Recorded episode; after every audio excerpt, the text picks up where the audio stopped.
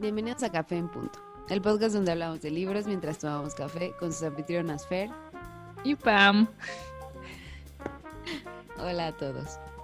Bueno, pues hoy queríamos hacer un episodio un poco más casual, sin tanto como contexto histórico y todo esto, y, y pues hacerlo algo más, pues de acuerdo a la época, ¿no? O sea, porque muchos entran o ya entraron a la escuela esta semana este, de hecho, hoy es primero de septiembre, lo que significa que empiezan las clases en Hogwarts. Uh. Uh. Las únicas clases no virtuales. sí, seguramente ellos iban a ir. Sí, probablemente. Sí, entonces queríamos hablar un poco de pues los libros que nos dejaban leer en la escuela. Lo bueno, lo malo, lo decente. Lo no tan decente. Lo no tan decente. Lo que los, libros de la SEP lo que les hizo querer leer más, lo que les dio, les quitó las ganas de leer. Lo que hizo que, le, que odiaran los libros por completo. Todo, todo eso, todo eso bueno o malo.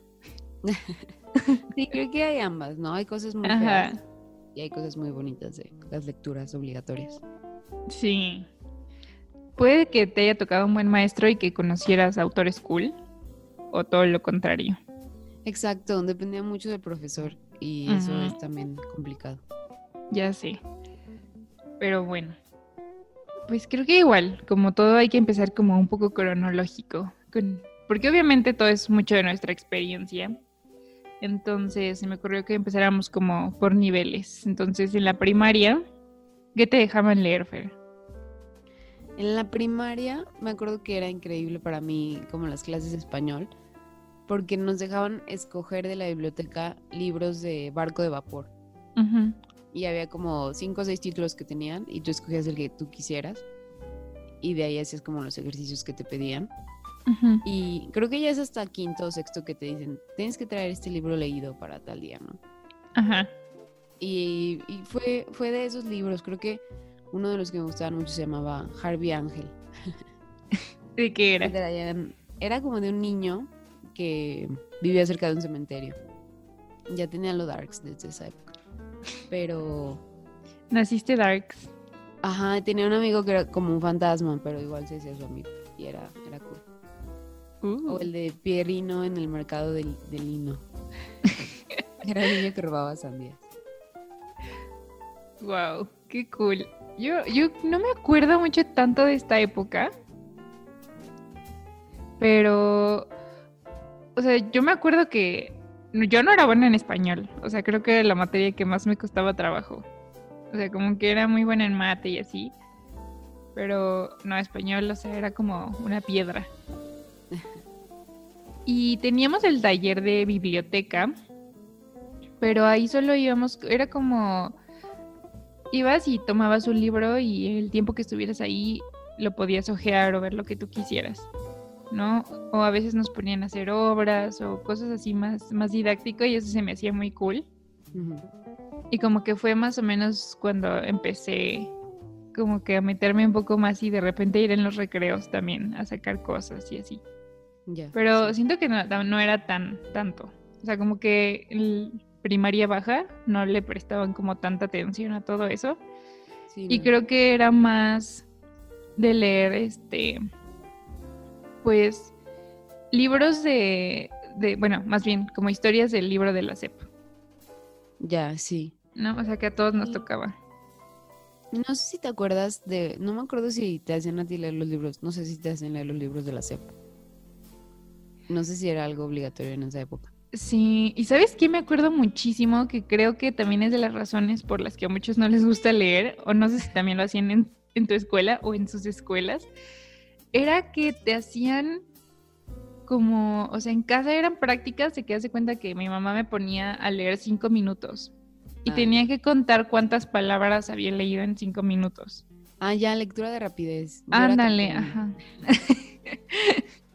campeona. No sé, pero o sea, a mí eso me chocaba, porque, o sea, como típico acuario, no me gusta que me digan qué hacer. Y como que Ajá, como que entre más me dijeron era como de no lo voy a hacer y como que lo odiaba mucho. Sí, es que Pero, ajá. lectura de comprensión Y luego este tipo de lectura, ¿no? Sí. No sé cuál era el propósito realmente. Exacto, pero yo ni siquiera me acuerdo, o sea, entender lo que estaba leyendo. Ajá, exacto, era como para tu dicción o no sé. Quizás porque estamos chiquitos y... De hecho, yo creo que está bien porque yo conozco muchos niños de secundaria que no saben leer. No. Sí, yo también recuerdo que entramos. Como así.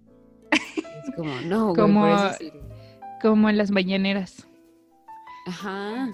Sí, no, horrible. Cierto niño de secundaria. Exacto. Pero, este, no, sí, pero en general como que yo lecturas de la escuela las odiaba a esa edad y más bien me gustaba como lo que mi mamá me compraba aparte. Sí. tenía una colección de libros de Disney que eran como de mm. las películas y esas me gustaba mucho leerlos yo sola, pero así como que a mí me dijeron que leer lo odié siempre. Sí, de hecho, también yo me acuerdo que me, me tocó leer el de la SEP, que era como no me acuerdo si era tercero de primaria, pero tenía muchas como adaptaciones de libros como de clásicos de la literatura, pero adaptados a pues como a un idioma más accesible para los niños y estaba ilustrado. Y uno de esos era el fantasma de Canterville. Y a mí me encantó ese cuento y lo, y lo quería como... le pedí a mi mamá que me comprara otros cuentos así y me compró los cuentos de Oscar Wilde. Ay, así. Cool. Pero exacto, como que lo más cool era lo que, lo que tú, porque tener tu libro de la escuela era como X, pero que te compraran un libro fuera de la escuela era como ¡Ah! mi libro. Wow, sí. Ajá, era súper. Y yo, ¿sabes qué? Yo creo que fue hasta como segundo o tercero de primaria, que fue cuando en mi escuela empezaron, o bueno, que más bien a mí ya me tocó ir a estas ferias de libro y en ese tiempo mi escuela llevaba autores a que platicaran del libro. Y iba un señor que creo que es argentino. Tenía esta colección de libros de este personaje de Natasha. Y era mm. como Natasha hacía cosas, superestrella o algo así. Y este señor también salía en Bisbirige en el 11. Ok. Y hacía estos como juegos de, de palabras y canciones. Y fue cuando ahí me empezó a gustar mucho pero igual siento que era también como, no tanto, o sea, como por actividades extracurriculares de la escuela y por jugar con, mi prima, ¿no? O sea, porque de ahí como que sacábamos los dos, o sea, como que hasta que yo no veía como la utilidad o el gusto fuera de la escuela, o sea, nomás no podían conmigo. Sí. Es que luego hay como cierto elemento de no sé, como todos estos eventos que mencionas, que ahorita puedes pensar como ah, la feria del libro o estos juegos de palabras, pero en esa época era como de, mi vida depende de ir a estas cosas, o sea, sí. era como, no sé, era muy padre, porque ahora incluso, pues las ferias de libros son increíbles, ¿no? Pero no te causa la misma emoción que la feria del libro mini que hacía tu escuela. Sí. Era como, wow, Sí, no, o sea, y toda esa semana era como lo más esperado para mí porque, digo, obviamente, o sea, yo no sabía, tenía ocho años, no sabía cómo, obviamente yo no podía ir a librerías ni nada y ver libros y pues luego como que tus papás no tienen tiempo, pero esta semana en la que podías ir a sumarte en los recreos a ver qué había y al otro día llevar el dinero para comprar el libro que habías visto, era súper cool. Era lo mejor, aparte como que tú llevar el dinero y tú pagar, era como de, Bitch. wow. sí. Yo me acuerdo en una de estas ferias compré unos libritos de misterio. Ajá. Que no me acuerdo cómo se llaman, pero era como de fulanito y fulanita en el teatro embrujado. O fulanito y fulanita el no sé qué. Y eran así como libritos de dos hermanos que resolvían misterios. Ajá y se me hacía como, o sea, era lo más predecible del predecible, pero a mí se me hace como, wow, ¿quién hubiera podido pensar esto? Nunca me lo hubiera imaginado. el hombre lobo. Era Scooby-Doo, o sea, como que había un hombre lobo, pero no era, era alguien que se disfrazaba. Y eran ese tipo de cosas súper sencillas. Sí, yo también recuerdo como de, de, algunas cosas que leí. En esa época fue, fueron libros como de cuentos de brujas para niños. Mm. No sé si te acuerdes de, un libro que se llamaba Sapo y Cepo. No. Eran unos, eran unos, bueno, eh, sapos o ranas, ajá. eran amigos, pero, o sea, luego como que lo, lo retomas, yo creo que me he encontrado como posts en, no sé, bueno, en Tumblr en tu tiempo. O sea, pero ya como que los ves ahorita y sí tiene como vibes medio queer, ¿sabes? Como de amistad Unos entre los que hombres. Se vestían así como súper bien, como Ajá. de Ándale, como eh, con su boinita. Creo que justo vi un, un post de Brain Pickings, no sé si ubicas esa página, Ajá. que decía como una celebración del, del amor del mis- entre personas del mismo sexo. Y eran las ranas. Entonces Sí. yo creo que sí. Pero yo no, nunca me tocó ver ese libro. No, a mí me lo dejaban un buen ese y digo, este, este es de Natasha. Luego también me acuerdo muchísimo de un libro y creo que mi mamá se acuerda hasta la fecha, porque a mí no me gustaba que me peinaran. Y este, y yo empecé a peinarme como súper chiquita porque odiaba que me jalaran. Pero mi mamá decía que iba a acabar como ese personaje que era una niña que tampoco le gustaba que la peinaran y termina con muchísimas cosas en el cabello. Ah. ¿No? Y, le- y estaba así, este, ya hasta tenía un nido de pájaros, ¿no? O sea, como estas cosas que obviamente son súper irreales y que no van a pasar, pero como que era, así vas a acabar si no te dejas peinar. Y así era increíble. Wow, ojalá. Ajá, ella sí, Qué cool, tampoco me acuerdo de ese. ese era muy bueno. Y qué otro. Luego ya, yo creo que ya más grande, como primaria alta, cuarto, quinto, sexto, nos empezaron a dejar, bueno, me acuerdo que nos dejaban igual como algunas historias de miedo. Y hay uno, y me acuerdo de uno que era, unos que eran buenísimos, pero, o sea, no, no recuerdo el nombre ni los autores ni nada, pero había historias como de una niña que cumplía en Navidad y pasaban cosas extrañas en una cabaña. O, sí, no, era, era- eran como libros de, de misterio y miedo muy buenos, que era como cuando Ajá. lo que me interesaba en esa época. Sí, qué cool. Es que aparte en esa época de verdad vivías las historias, ¿no? O sea, como que era muy fácil perderte en un libro Sí. y habitarlo así como por completo. Y cada vez es, siento que cuando creces eso es más difícil, ¿no? O sea, debería ser al revés, ¿no? Que entre más habilidades lingüísticas tienes, puedas como... Pero como que no tiene que ver, ¿no? Como que es una lectura inocente Sí, de meterte y es como una experiencia vicaria, ¿no? O sea, de... sí, como que re- realmente estás ahí para, para disfrutarlo. ujú. Es- Extraño mucho eso. Yo también. Y La- Me pasó eso con Fight Club, pero fue muy diferente. tuviste una experiencia vicaria. Sí, un poco. Sí, y bueno, ¿sabes qué también? En esa época yo me acuerdo que tenía a unas amigas en la primaria que empezaban a leer como mucho de fantasía. A mí no me gustaba la fantasía, para nada. O sea, creo que... No, o sea, esto era más onda como de hadas y en bosques y...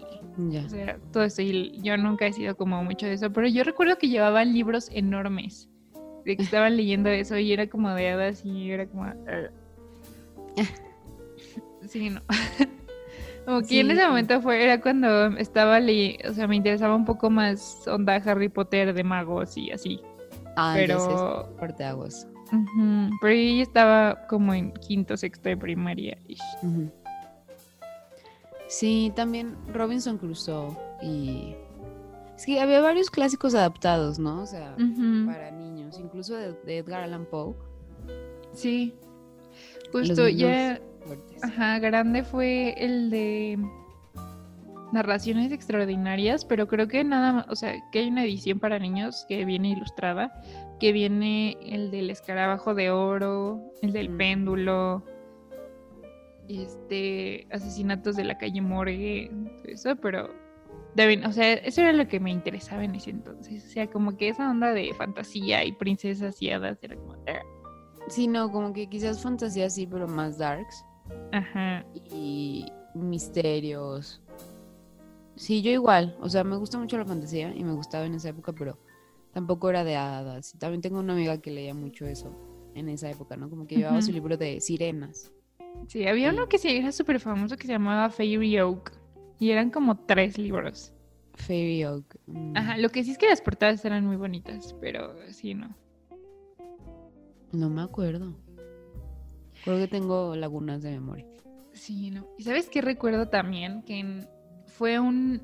Fue la autora de un libro que se llamaba Tierra sin nombre. y este la publicó como una editorial chiquita y creo que fue la primera novela distópica que leí. O sea, como que de las historias más que recuerdo como más vívidamente. Y era de esta tierra, o sea, sí era un poco fantasía, pero era esta tierra en la que cuando cumplían 13 años los niños los mandaban al ejército y había como una bruja y regresaban y como que eran otros. Y era como que les lavaban el cerebro. Entonces, como que está el personaje de esta chava que era un tipo Katniss Everdeen. ¿Sabes? Como que iba a ir a luchar con la, con la bruja esta y así. Ya, qué cool. E, esa es como de la que más recuerdo que dije, como de, uh, esta es buena. Pero, o sea, no era lectura de la escuela. Ajá. Era como aparte. Aparte, ajá. Sí, luego, esa fue la época también en la que yo leía en los recreos. O sea, como que de verdad era para mí una actividad súper divertida. Era así como leer. Uh. sí, no. Es que yo creo que yo nunca pude leer tanto en la escuela, o sea, como en los recreos así, porque soy como muy lectura solitaria. Y como que tantos niños afuera era como uh, too much. Y como que sí era más de jugar y fuera como cuando nos íbamos. Había una parte que le decían este, como la isla o algo así, había puros árboles y era como ir a subirse a los árboles y cosas así. Entonces, como que en esa época mi, mi cerebro no era tanto como. O sea, como que yo era más hiperactiva para hacer otras cosas que para leer. Ya, ajá. Sí, y luego era también la época, creo que mi última época en la que me gustó algo que leí en la escuela. O sea, de que la clase de español, el taller de lectura, me gustaban. Pero a partir de la secundaria me gustaba leer aparte porque todo lo de la escuela no me gustaba. Yo era como algunos, pero no sé, o sea, como que tuve algunas lecturas buenas. O sea, justo ahorita que estaba como tratando de recordar, o sea, los autores que, nos ponían, me gustó mucho que en, en primaria y secundaria, creo que fue mi primer encuentro, encuentro con Oscar Wilde, con el libro de La importancia de llamarse Ernesto, bueno, que es una obra. Ajá. Pero, ajá, pero igual también nos ponían otras que eran súper de hueva. Y también recuerdo que los métodos de evaluación eran también súper de hueva. o sea, creo que también eso es lo que hace como que la gente se como de, o sea, no voy a hacer esto, prefiero, o en esa época los chavos era como de, prefiero meterme al rincón del vago y descargar el resumen. O sea, que arruina como toda la experiencia. Sí. Pero que siento que los profesores te obligan a eso. Y eso que apenas empezaba todo esto del internet, ¿no? Ajá. Y ya llegó un punto en el que en el que era como de prohibido hacer copy paste. Ajá. Pero creo que yo también quizás el único, único libro, no sé hablar. el único libro que rescato de de las lecturas de la escuela post primaria sea Los relámpagos de agosto. Uy, yo ese no lo leí hasta la carrera. Yo leí en, en la prepa, creo, y fue como, wow, jajaja, qué chistoso está esto. Sí, está chistoso. Y me hice fan de Ibargüengoite. Es que creo que acá te lo dejan porque Ibargüengoite es de Guanajuato. Uh. Entonces, como de, ah, hay que leer autores locales. Pero lo peor que me pasó en la prepa fue el laberinto de la soledad. Sí, no, yo también. Ah, no, pero creo que a mí me dejaron un cachito leerlo en la secundaria. O sea, es que es eso. O sea, siento que también te dejan lecturas de las que no sabes como ni el contexto, ni conoces al autor, ni sabes por qué se escribió esto, como que no te lo explican, que siento que como que es lo que podría enriquecer más la lectura. Y solo te dejan como que lees y que en clase te van a hacer preguntas y si no contestas y no te acuerdas dónde estaba el zapato rojo en no sé qué escena, ya reprobaste. O sea, ese no es el punto de las lecturas. Sí. También me tocó leer El Resplandor ¿Y qué tal? Me gustó. No sé por qué no dejaron eso. Pero, pues sí.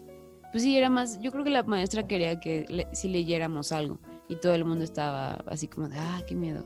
Y si lo leyeran. Y eso que es un librote. Sí. Pero obviamente mucha gente aplicó la de ver la película. Y la película, pues, no tiene nada que ver. Entonces. Sí, no. pues no. Es que, es que es eso, o sea, digo, y eso como que yo tuve muy buenos maestros de español toda la secundaria y pues y toda la prepa porque eran los mismos. Pero, o sea, digo, unas sí nos dejaban como libros buenos, pero también fue cuando nos me empezaron a dejar libros de García Márquez. Me acuerdo que nos dejaron el apando de revueltas. O sea, y que yo decía como de, Aura. ok, o sea, ajá, ah, a mí nunca me dejaron leer Aura, creo que lo leí hasta hace algunos años y fue como, eh. Yo lo leí en. um, no me acuerdo si era completo o si era un fragmento, pero me acuerdo que fue todo el mame de. Que está escrito en segunda persona. sí, es como, wow. Ah.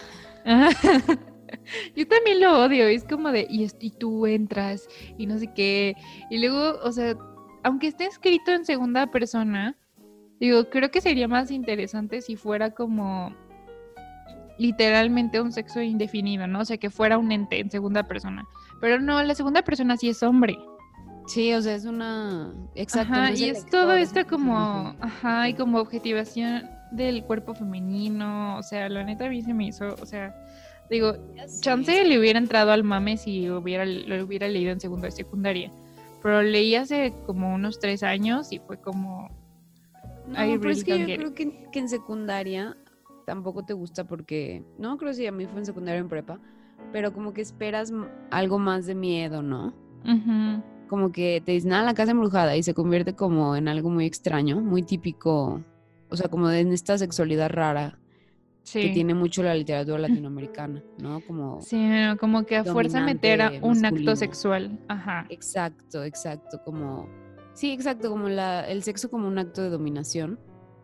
O sea, que no digo que sea característico y específico de la literatura mexicana, latinoamericana, pero que ya es como de, ay, ya, güey, ya. Entendemos está que muy choteada y que- de masculinidad tóxica, pero exacto, y que en general obviamente se repite en autores hombres, exacto, o sea, Vargas Llosa, Gabriel García Márquez, sí, todos. no, O sea, quizás Cortázar es el único que escapa a eso. sí. No porque lo ame y sea mi crush, pero sí. Pero sí. Este, sí, entonces como que fue toda esa etapa, o sea, y creo que, o sea, esta profesora que me tocó en segunda de secundaria era súper buena y nos dejó estos libros que pues no son malos, pero como que sí son libros que dices, no sé, ¿sabes? O sea, pero supongo que es porque ella había estudiado literatura hispana y pues a ella sí le gustaban muchos, ¿no? Pero digo, también me acuerdo que nos dejó leer Werther de, de Goethe, también Ay, leí cool. en ese tiempo este Pedro Páramo de Juan Rulfo, que digo, es súper raro cuando lo lees a los 13 años, 14, que es como, "What? Sí, es, no es que es- nada. pero, pero Ajá. igual siento que, que te atrapa un poco, ¿no? Como que te quedas. como, Ujú. "¿Qué está Sí, sí, pasando?". fue de las cosas que dije como de, wow, ok. Y luego creo que, o sea, creo que cada que hablamos como de lecturas de la escuela menciona a mi profesor Ajax, que es como lo mejor que me ha pasado en la vida, pero yo creo que él fue el que me hizo como que realmente me gustara leer. que eres hoy. Ah. La mujer que soy hoy. No, o sea, se aparte me hacía muy cool como todas las dinámicas que, o sea, a veces de repente como por tiempos y así, sí hacía estos exámenes de comprensión más como de preguntas, pero en general como lecturas que serían súper aburridas y, y obligatorias del programa como, este, el cantar del Miocid. Ah, ya. Ah, sí, sí, sí. Claro. O sea, este es de tercero de primaria, de secundaria, ¿no? O sea, y es un libro también súper denso y medio aburrido, la neta. Sí, esa hay es como, qué hueva.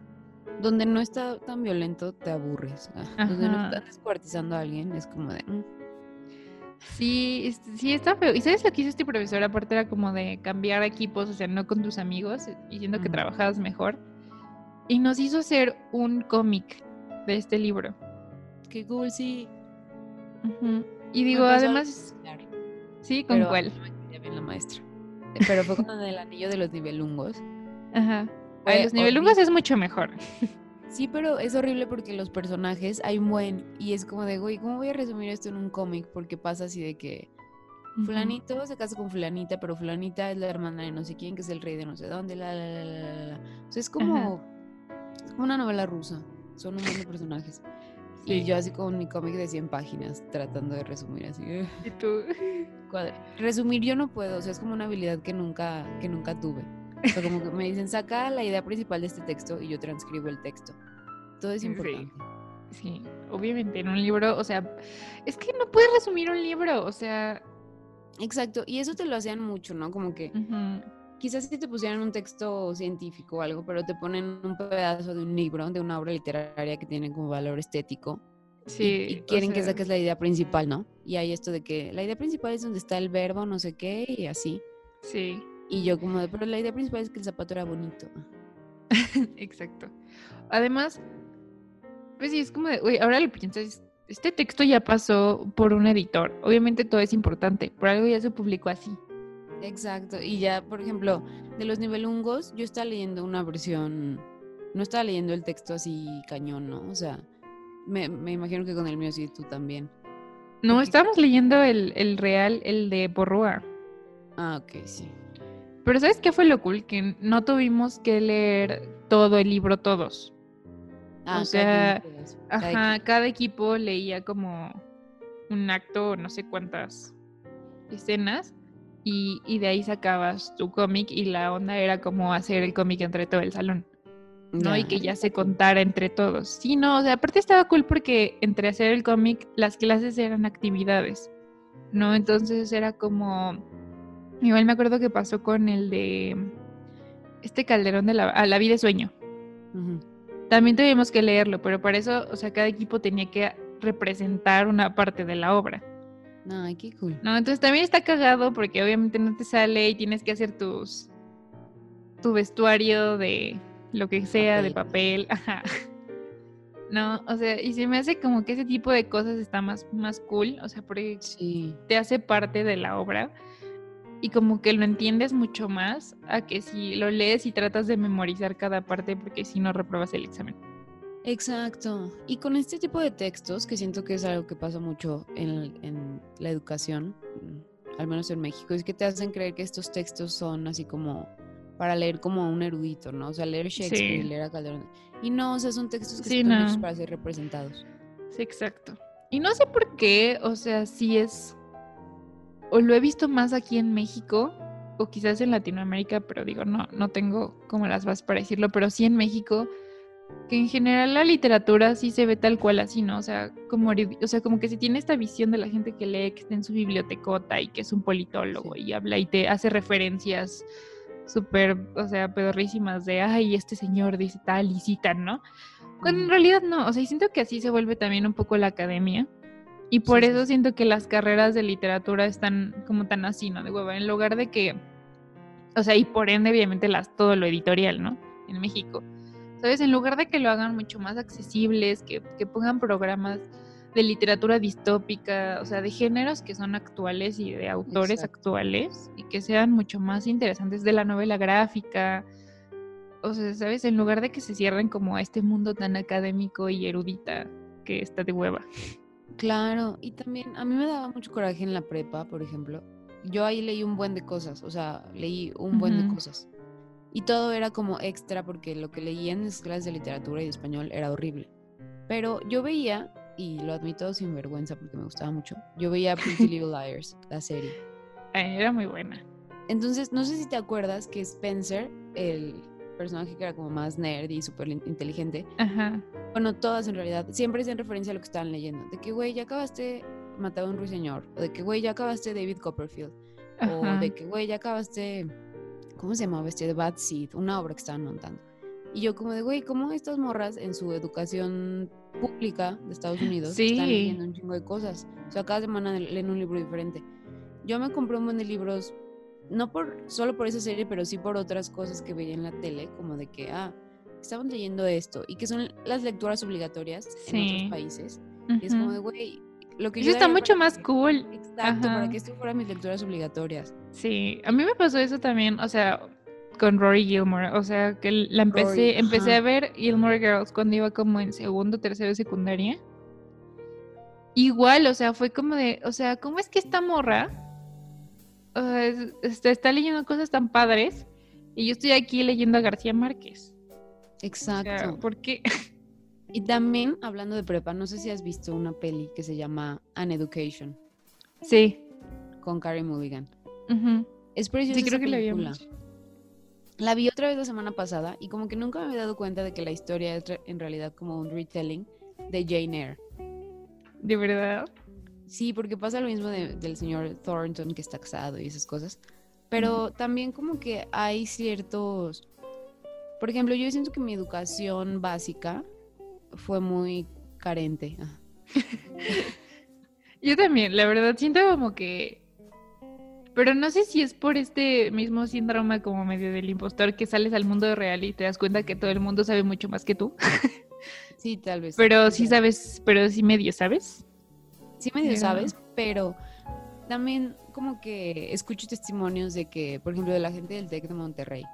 Ajá que ellos estaban en B1 y no sé qué, y, de que los güeyes los ponían a programar computadoras. Y yo, como, güey, yo apenas sabía usar Excel, o sea, en la prepa. Sí, yo no sé usar Excel hasta a la fecha. Y sí me enseñaron como hacer sitios web, ¿no? O sea, de que usabas Dreamweaver y cosas, pero no me acuerdo de nada. O sea, ni latín, o sea, yo llevé etimologías grecolatinas, pero pues no sé nada. O sea, me preguntas si es como de cardio, corazón y ya. O sea. Sí. Yo también, la verdad que en ese, en ese sentido, o sea, creo que en la prepa no tanto. Es que creo que es mucho de ser autodidacta y de enseñarte cosas, ¿no? O sea, porque justo como que hace poco, o sea, que hablé con, con una compañera de la prepa, o sea, como que ella sí me dijo como de, no sentiste súper carente cuando salimos, porque yo siento que no llevamos nada y había como personas de otras prepas que hablaban tres idiomas y apenas tú con el inglés y así, ¿no?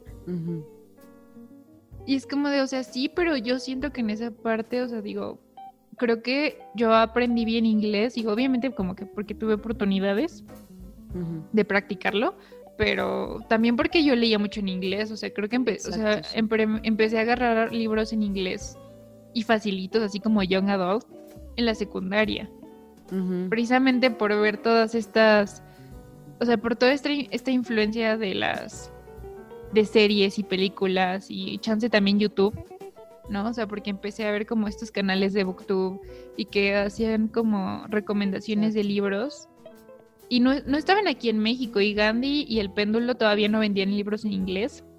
Y si eran como súper poquitos y digo, obviamente yo a los 13 años no, no iba a ir a, ¿sabes? Hasta el péndulo a comprar estos libros. Entonces como que cuando mi papá iba de viaje, Estados Unidos, yo le pedía, ¿no? Como de, oye, tráeme esto, ¿no? Y me traía un libro o dos y era como lo más increíble del mundo. Ajá. Es que sí, es eso. Tienes que ser autodidacta de una forma u otra. Y eso, eso está cool, ¿no? O sea, porque, por ejemplo, lo que yo sabía de literatura antes de estudiar, lo aprendí por mi cuenta. Porque me acuerdo que yo estaba leyendo Jane Austen.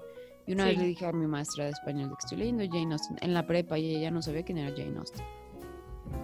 O sea, eran como cosas de que yo me quedaba así como, güey. O sea, era el meme de, ¿Quién es eso? Sebastián de la Sirenita. Estoy rodeado de, aficionados. De aficionados, sí. Y Sí, como que era un sentimiento. En el momento también, como que no pensabas tanto en eso, de que, ah, mi educación. Porque te divertías y estudiabas y aprendías. O sea, aprendimos cosas. Y creo que está bien, ¿no? O sea, está bien no tener una prepa tan matada. Así de que, ah, mi clase de francés y otra de yo, sí llevaba francés. No, yo tampoco. El francés era para los que ya habían cursado todos los niveles de inglés. No, yo sí llevaba francés. Yo llevaba ah. inglés y francés. Eso está cool. Yo no, güey. O sea, me metí a francés en la universidad y fue como. Como que luego eso también me da cosa, ¿no? Como que pienso, si hubiera empezado a hacer esto antes. Pues sí, pero siento como que cada quien lleva sus etapas, ¿no? Y que, o sea, que tu vida te va a pedir si necesitas como otra cosa, yo creo. O sea, pero sí está bueno saberlo, pero siento que tampoco puedes presionarte tanto. Sí, no, es cierto. Sí, no, pero, o sea, igual como... Ay, se me fue el hilo. Pero, o sea, retomando como todo esto. Ah, de que tu profesora no sabía quién era Jane Austen y todo esto. O sea, yo me acuerdo que también estaba leyendo Jane Austen en esa época y también me acuerdo que leí lo que el viento se llevó. O sea, era mm. como que lo que estaba leyendo más o menos y, le, y yo le dije a mi profesor y fue como de, sí, yo no es en school, pero pues eh, yo te, ¿por qué no lees a Virginia Woolf? También te va a gustar un buen. ¿No? O sea, y era esto de que él hace cuenta que cada mes tenías que leer un libro, ¿no? O sea, y él te ponía el título. Pero aparte en la carta temática, venía como una lista de referencia de libros enorme. Y había como el libro extra, ¿no? Que era como los puntos extras que aún así estaba súper bueno. Y digo, yo, yo ya no le necesitaba, pero de todos modos lo leía. Porque era como sí. de, like, este señor sabe. Este señor no me está poniendo a leer al pendejo de. ¿Cómo se llama? Carlos Fuentes. Carlos Fuentes y el, y el otro tonto. Octavio el, es- Paz. el esposo de Elena Garro, ándale. Octavio Paz, sí. ándale. Sí, era como de, ok, este señor Hay que- sabe de lo que habla. Referirnos a él como el esposo de Elena Garro. Creo que sí, es, lo, es la mejor forma de referirse a este señor. y sí, o sea, creo que de, de ahí fue. O sea, y creo que es lo que deberían hacer los profesores, pero ahora lo, lo preocupante, y tú cómo ves, cómo debería ser como todo este de, de, de la lectura, ahora que las clases son en línea. Que se me hace como que va a ser un súper reto, ¿no? O sea, porque si ya no puedes Sí. tener todas estas actividades que le dan ganas a los chavos de leer más, pues ahora como que, o sea, como que siento que los profesores se enfrentan a un reto mucho más grande. Sí, y también, sí, los profesores y los niños. Está muy loco porque la, el domingo platicaba con la sobrina de mi novio, tiene Ujú. 10 años, y decía como, le preguntamos, ¿ya entraste a la escuela? Y dijo, sí, ya entré a la escuela. Y, y su escuela es clases en la tele, de Sí. 7 a 11 de la mañana o de 7 a 1 de la mañana. Y es como de, oye, si estás así como a las 7, súper lista para ver la tele.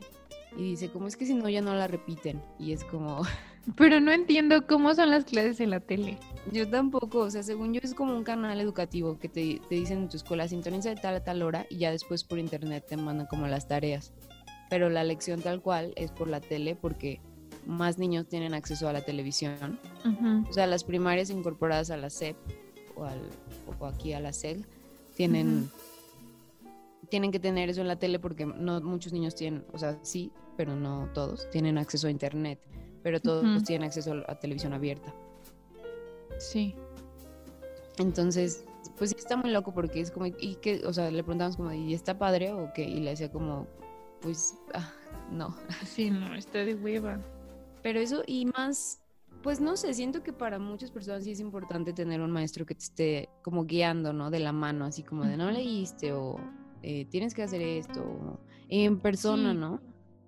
Sí, pues siento que es ese factor que hace como que los niños se enganchen con los temas. Sí, claro.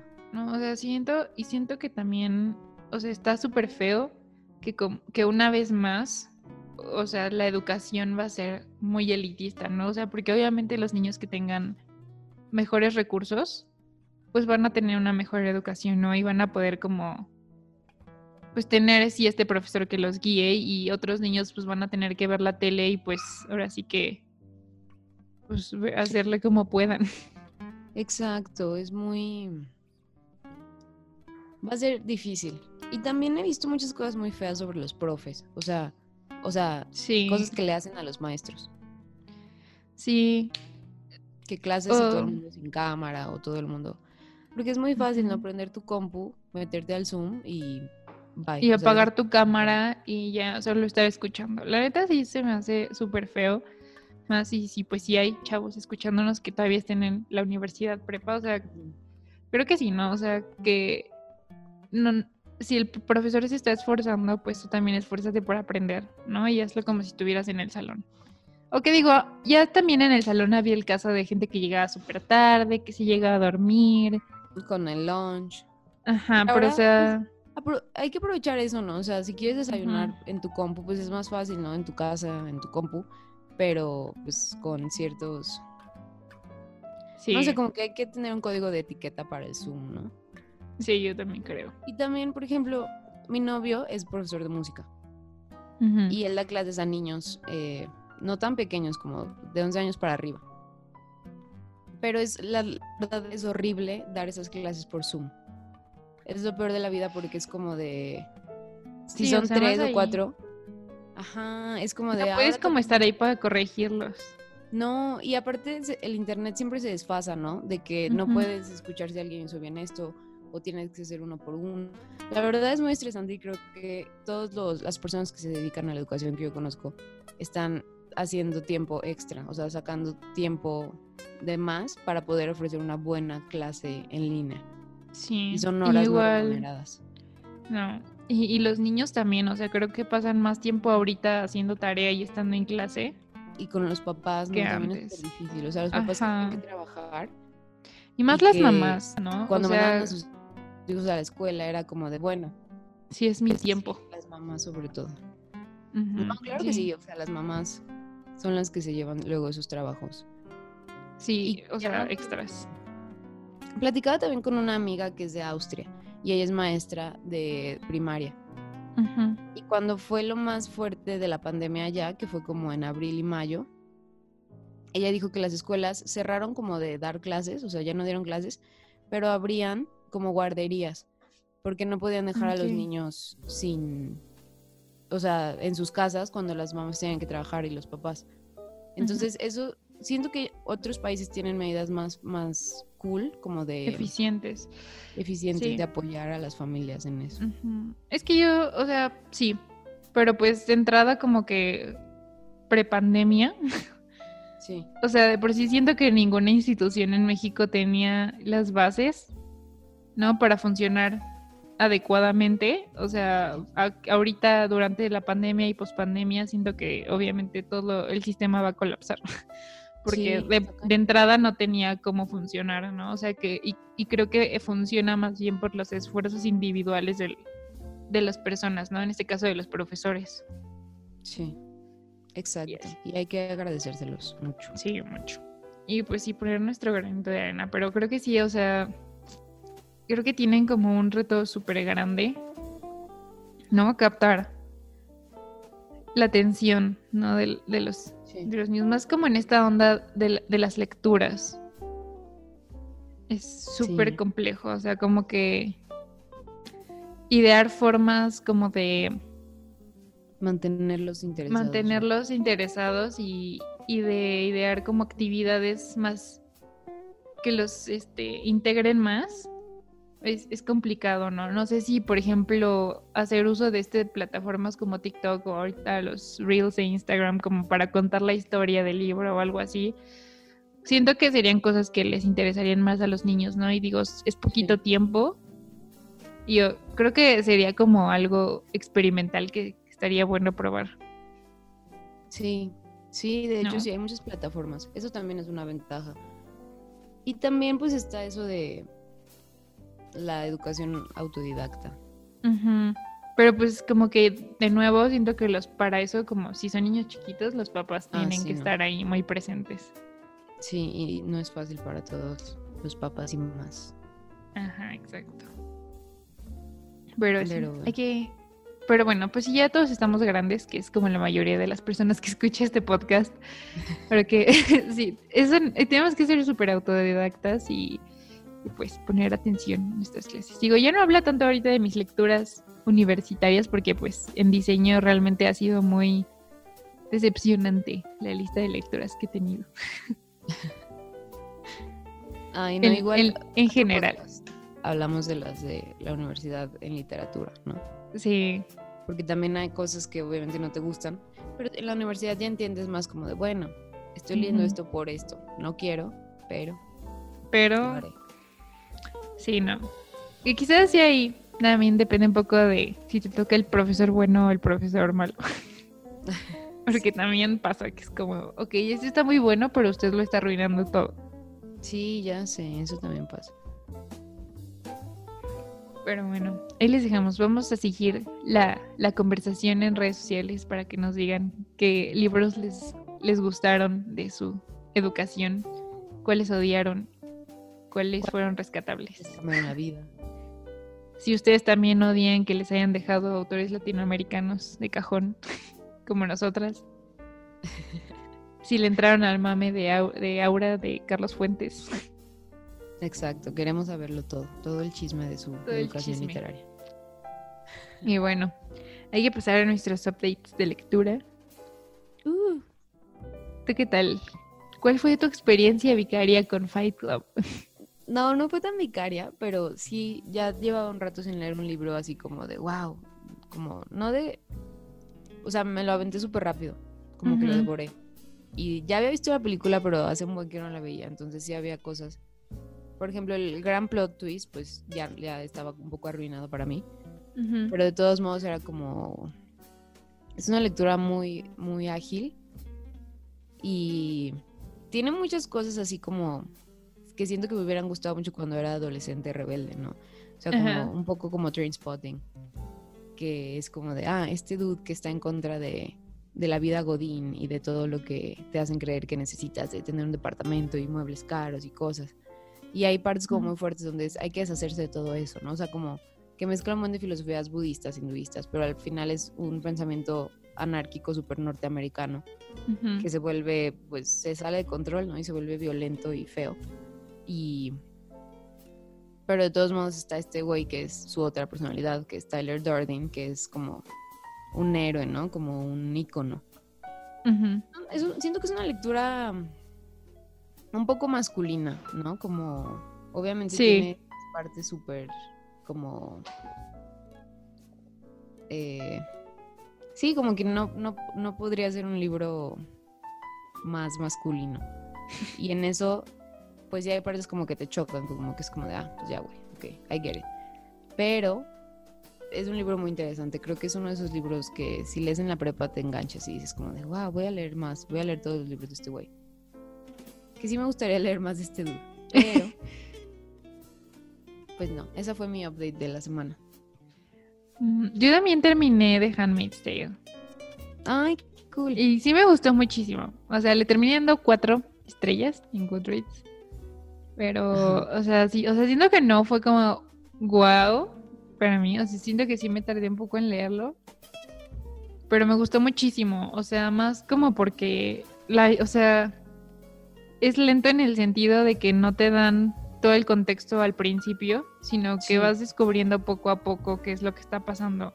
¿no? Y siento que también eso es lo interesante y lo que te engancha a la trama, Sí. ¿no? O sea, como es como de, ok, ¿qué está pasando? Tienen estas mujeres como literalmente como en cautiverio para que se reproduzcan. Sí, está muy loco. este, ajá, Está muy siniestro.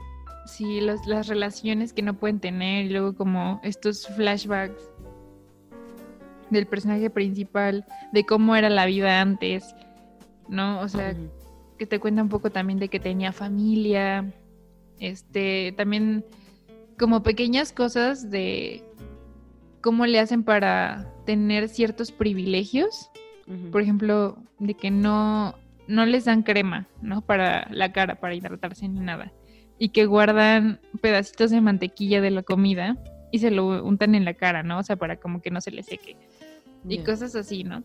Como medio tratar de evadir al sistema en ese sentido. Siempre Y se me hizo muy cool. Y la semana pasada sacaron el paperback de la secuela. Ah, qué cool. Y Sí, justo, que fue el rollo con Amazon esto. ajá, sí, y justo también, este, visité por primera vez Gandhi desde hace seis meses y vi Ah, que ya lo tienen. Entonces, la neta sí quiero leer la secuela porque sí me gustó mucho. El primero, ya a ver qué tal. También tengo ganas de ver la serie de HBO porque me dijeron que está Yo increíble. también. Tengo un buen de ganas, sí. Hay que Sí, verlo. entonces, sí. Algo que leía esta Ajá. ¿Quién? sobre Margaret Atwood. Ajá. Margaret Atwood tiene un poema que se llama Half Hanged Mary. Mary medio ahorcada. Ajá. Porque resulta que Margaret Atwood es descendiente de brujas. Bueno, de una mujer que fue Ajá. como enjuiciada por brujería. Mm. Y estuvo muy loco ese caso porque. Porque. Como que esta mujer. El juicio, en el juicio dicen que es inocente, entonces la dejan que se vaya a su casa. Pero la gente del pueblo la quiere matar porque piensan que es bruja, ¿no? Entonces la intentan ahorcar, la golpean y la dan por muerta y resulta que no está muerta. No inventes. Sí, como que sobrevivió un juicio y luego un linchamiento y ya. ¿Qué onda? ¿Qué onda? Esa no me la sabía. Pero que dices Margaret algo sí tiene como un look medio siniestro. Sí, claro, está. Sí, me cae muy bien. Siempre me sale su Sí. anuncio de masterclass. Yo- sí, ya sé. Pero, perdón, no, no tengo, no tengo el talento para hacer storytelling. Sí. Pero sí, está muy cool. Y sabes que también me prestaron el de La Casa de los Espíritus. Entonces lo voy a leer. Ah, sí, qué cool. Para Sí, platicar. voy para platicar de él. Y, y pues para tener como una referencia, Isabel Allende. Nunca he leído a Isabel Allende, ever. Sí, a ver qué te parece. Entonces, A ver qué me, a ver qué. Yo creo que si a ti te gustó, me va a gustar. Yo también, tenemos gustos parecidos. Sí, confío en tu palabra. Deberías. Sí, pero eso es todo. Esas son mis únicas updates de lectura. Pues son buenos updates. Y así. Y creo que ya con eso llegamos al fin del episodio de hoy de Café en Punto. Que fue pura plática anecdótica, pero estuvo Anecdótica. Come- bueno. Ahí nos comentan en nuestro post de Instagram que les obligaron a leer. Creo que me toca hacer el outro a mí. Así es. Esto fue Café en Punto con sus anfitrionas Pam y Fer. Esperamos escucharlos la próxima semana. Y gracias por escucharnos. Bye.